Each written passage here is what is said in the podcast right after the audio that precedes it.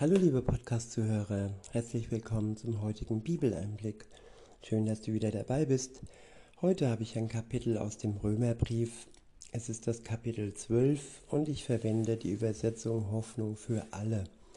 Der erste Abschnitt ist überschrieben mit Das ganze Leben ein Gottesdienst.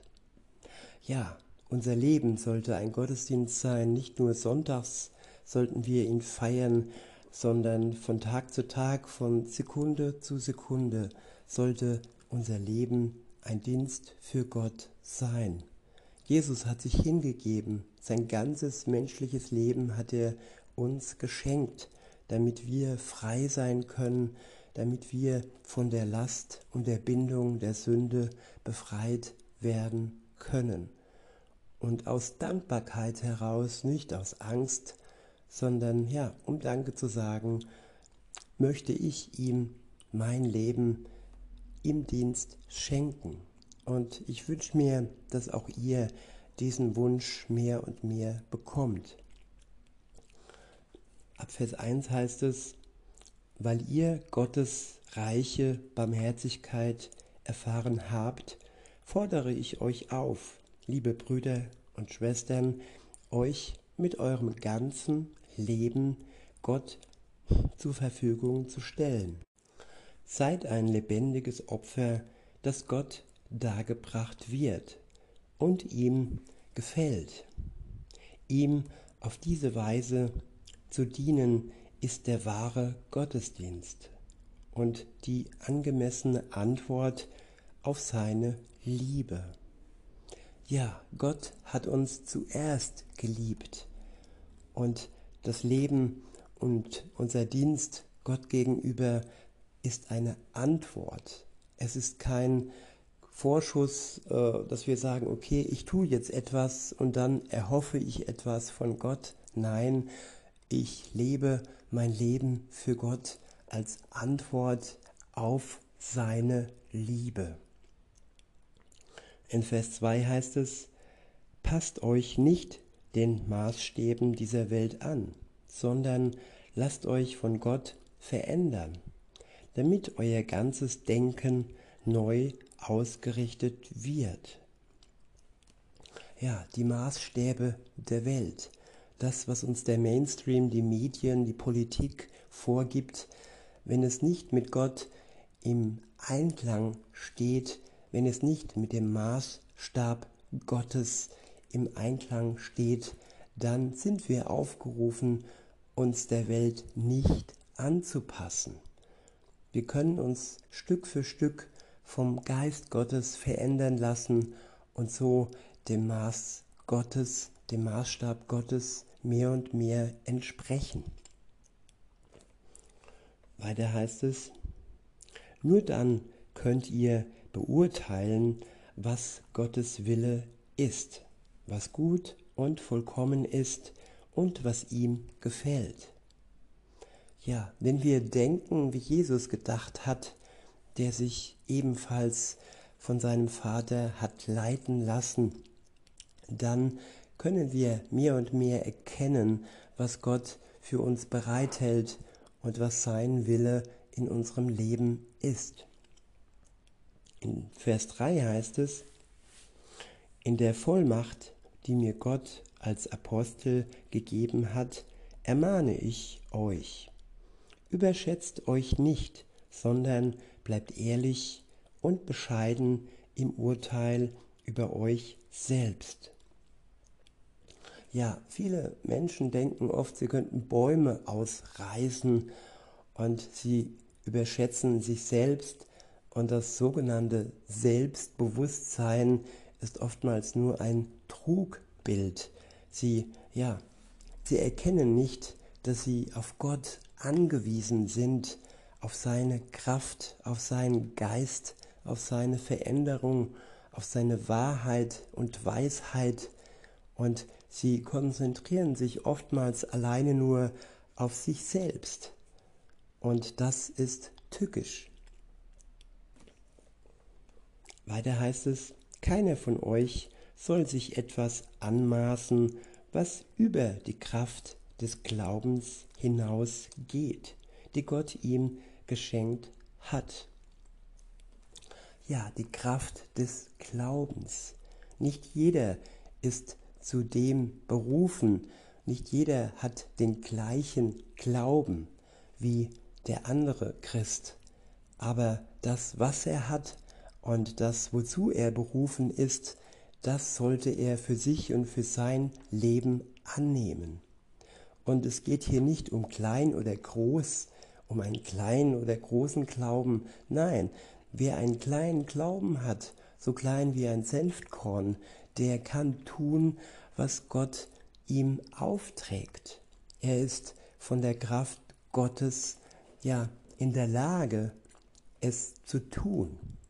Aber nicht, dass er denkt, etwas zu tun, was nicht in seinem Auftrag steht, nicht im Auftrag Gottes steht. Deshalb ist es immer wichtig zu erkennen, wozu bin ich denn hier und wozu und wofür beruft mich Gott. Bei mir ist es mein Podcast, bei anderen ist es vielleicht ja ins Ausland zu reisen und dort das Evangelium von Mund zu Mund, von Herz zu Herz weiterzugeben. Jeder bekommt den Auftrag, der ganz speziell zu ihm und seinen Fähigkeiten passt. In Vers 4 heißt es, unser Körper besteht aus vielen Teilen, die ganz unterschiedliche Aufgaben haben. Ja, wir vergleichen uns oft mit unseren Körpern und ja, wir schauen auf die anderen Körperteile der anderen und denken, Mensch, der ist ja ganz toll und was der alles kann, ja, aber es ist nicht wichtig, was die anderen können, es, es ist wichtig, was wir ganz speziell mit unseren Gaben können.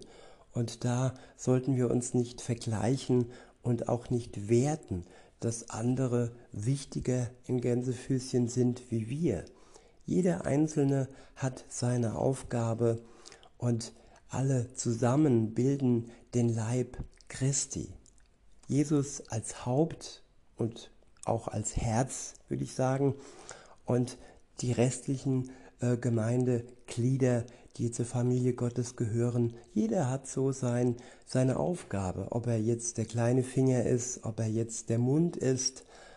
Äh, das ist nicht so wichtig. Hauptsache, alle zusammen ähm, bilden die Kraft des kompletten Leibes. Weiter heißt es, ebenso ist es mit den Christen. Gemeinsam bilden wir alle den Leib von Christus. Und jeder Einzelne ist auf die anderen angewiesen. Ja, das sollte uns auch bewusst sein, dass wir auf andere angewiesen sind. Und da kommt auch dieses sogenannte Selbstbewusstsein in den Weg, dass man sich alleine autonom und selbstständig fühlt und denkt, man könne alles alleine schaffen. Aber nein, es ist eben nicht so. Wir sind auf die anderen, die Gott uns in den Weg stellt, angewiesen und brauchen ihre Hilfe und sie auch unsere Hilfe. Und dies anzunehmen, das ist wichtig. In Vers 6 heißt es, Gott hat jedem von uns unterschiedliche Gaben geschenkt. Hat jemand die Gabe bekommen, in Gottes Auftrag prophetisch zu reden, dann muss dies mit der Lehre unseres Glaubens übereinstimmen. Ja, manchen Menschen schenkt Gott den Blick in die Zukunft, den prophetischen Blick. Und das ist eine Gabe von vielen. Und wer sie hat, der sollte sie im Sinne der Lehre äh, unseres Glaubens äh, einsetzen. Eine Gabe darf nicht missbraucht werden, beispielsweise um alleine nur Geld zu scheffeln, wenn jetzt jemand gut predigen kann oder charmant ist und dann denkt, oh, da kann ich ein Unternehmen aufbauen und viel Gewinn äh, erwirtschaften, dann ist das nicht im Sinne Gottes. Denn ihm geht es alleine darum, dass das Evangelium in der Welt verbreitet wird. In Vers 7 heißt es, wem Gott einen praktischen Dienst übertragen hat, der soll ihn gewissenhaft ausführen. Ja, praktisch, das ist zum Beispiel etwas Handwerkliches, eben nicht geistig, nicht mit Worten, sondern eben praktisch. Und wer dies tut, der ist genauso viel wert wie jemand, der mit seinem Geist arbeitet. Denn ohne ein Haus zu bauen, ja, kann keine Gemeinde wachsen. Oder dass man sich gegenseitig hilft, wenn irgendwas kaputt gegangen ist oder so. Nicht jeder kann das. Weiter heißt es, wer die Gemeinde im Glauben unterweist, soll diesem Auftrag gerecht werden. Wer andere ermahnen und ermutigen kann, der nutze diese Gabe. Ja, andere ermahnen, das kann man entweder mit Feingefühl oder wie ein Elefant im Porzellanladen. Und wer das so macht wie der Elefant, der sollte es vielleicht am besten sein lassen. Manchmal ist es so, dass Menschen Dinge tun, wofür sie nicht von Gott äh, begabt worden sind. Sie haben ihre Fähigkeit und ihre Begabung äh, entweder nicht richtig erkannt oder sie führen sie nicht im Sinne Gottes aus. Deshalb ist die Leitung des Geistes so wichtig, dass wir richtige Entscheidungen treffen und unsere Gaben auf die richtige Art und Weise für Gott einsetzen. Weiter heißt es, wer Bedürftige unterstützt, soll das gerecht und unparteiisch tun. Ja, gerecht und unparteiisch. Wer parteiisch ist, der, ja, der unterstützt nach irgendwelchen selbstsüchtigen ähm, Gedanken, dass ich dem etwas gebe, ja, weil ich denke, ach, von dem bekomme ich ja etwas zurück. Nein, besonders den Menschen sollten wir geben, äh, wenn sie bedürftig sind, wenn wir genau wissen, von ihnen bekommen wir nichts zurück. So hat es auch Jesus getan. Er hat sich geopfert am Kreuz für uns, von denen er nichts zurückbekommen hat. Nicht das, was irgendwie aufzuwiegen wäre. Denn für seine Freunde zu sterben, damit sie freigesprochen werden von der Schuld, das hat er getan, ohne äh, Vergleichbares zurückzubekommen. Weiter heißt es, wer, einen, wer eine Gemeinde zu leiten hat, der setze sich ganz für sie ein. Wer sich um Menschen in Not kümmert, der soll es gerne tun. Der nächste Abschnitt ist überschrieben mit Ermutigung zu einem Leben aus Gottes Geist. In Vers 9 heißt es, Eure Liebe soll aufrichtig sein. Und wie ihr das Böse hassen müsst, sollt ihr das Gute lieben. Ja, wir sollen nicht die Menschen hassen, sondern das Böse hassen. Und wenn der Mensch Böses tut, dann muss man immer differenzieren, so wie es Jesus auch tat. Er starb für böse Menschen, aber er hat trotzdem den Mensch von dem Bösen getrennt. Und nur so konnte der Mensch das Böse in seinem Leben ja loswerden. Er hat die Liebe Gottes, wir haben die Liebe Gottes gesehen und nur so können wir von ihm erlöst werden. In Vers 10 heißt es, Seid in herzlicher Liebe miteinander verbunden. Gegenseitige Achtung soll euer Zusammenleben bestimmen. Bewältigt eure Aufgaben mit Fleiß und werdet nicht nachlässig. Lasst euch ganz von Gottes Geist durchdringen und dient Gott dem Herrn. Seid fröhlich in der Hoffnung darauf, dass Gott seine Zusagen erfüllt. bleibt standhaft, wenn ihr verfolgt werdet, und lasst euch durch nichts vom Gebet abbringen.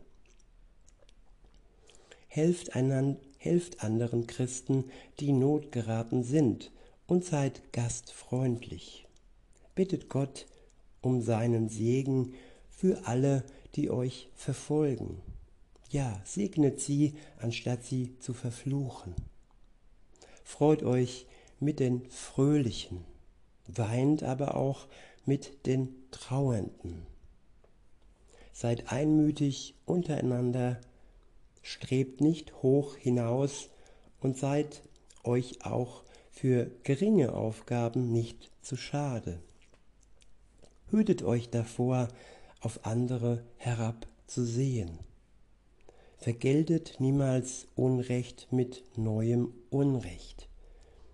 Verhaltet euch gegenüber allen Menschen vorbildlich, soweit es irgend möglich ist und von euch abhängt, lebt mit allen Menschen in Frieden. Ja, Frieden ist eine Sache, die bei uns persönlich beginnt. Zum Krieg gehören immer zwei.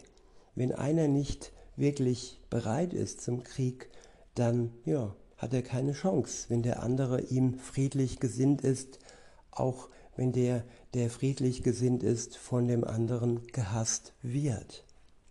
So war es auch bei Jesus. Er wurde gehasst und er ging ans Kreuz, ja, aus Liebe zu denen, die ihn gehasst haben, in der Hoffnung, dass sie erkennen, dass sie ja den Sohn Gottes gekreuzigt haben.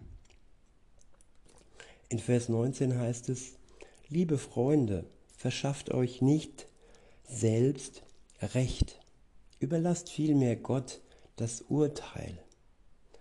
Denn er hat ja in der Heiligen Schrift gesagt, es ist meine Sache, Rache zu üben. Ich, der Herr, werde ihnen alles vergelten. Ja, wenn ich die Rache Gott überlasse, dann habe ich Platz im Herzen für die Liebe zu meinen Feinden. Aber wenn ich voller Rachegelüste bin, dann hat die Liebe in meinem Herzen keinen Platz. Deshalb sollten wir die Gerechtigkeit Gott überlassen, dass er für uns Gerechtigkeit schafft, wenn die, die uns verfolgen, die uns verspotten, nicht bereit sind, uns ja um Vergebung zu beten. Und auch Gott. In Vers 20 heißt es, handelt so, wie es die Heilige Schrift von euch verlangt. Wenn dein Feind hungrig ist, dann gib ihm zu essen. Ist er durstig, gib ihm zu trinken. So wirst du ihn beschämen. Lass dich nicht vom Bösen besiegen, sondern besiege das Böse durch das Gute. Ja, das Gute ist stärker wie das Böse. Das Böse wird am Ende besiegt durch das Gute. Und durch und durch gut und durch und durch Liebe ist Jesus Christus, der am Ende der Zeit, am Ende dieser irdischen Welt das Böse endgültig besiegen wird. Und bis dahin lasst uns freudig sein in der Hoffnung, dass er wiederkommt und lasst uns aus seiner Gnade und mit seinem Geist leben. In diesem Sinne wünsche ich euch noch einen schönen Tag und sage bis denne.